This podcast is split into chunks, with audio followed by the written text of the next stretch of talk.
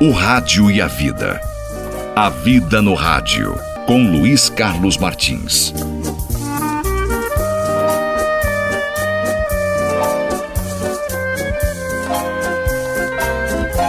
Oi, oi, gente querida, um beijo no seu coração.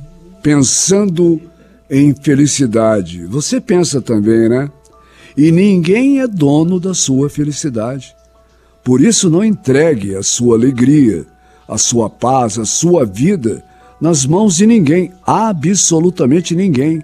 Somos livres, não pertencemos a ninguém e não podemos querer ser donos dos desejos, da vontade ou dos sonhos de quem quer que seja.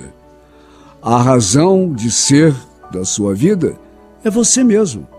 A sua paz interior deve ser a sua meta de vida.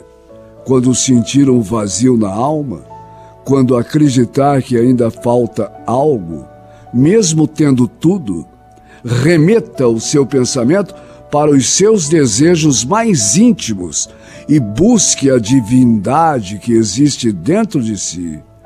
Pare de procurar sua felicidade cada dia mais longe. Não tenha objetivos longe demais das suas mãos. Abrace aqueles que estão ao seu alcance hoje. Se está desesperado devido a problemas financeiros, amorosos ou de relacionamentos familiares, busque no seu interior a resposta para se acalmar. Você é reflexo do que pensa diariamente.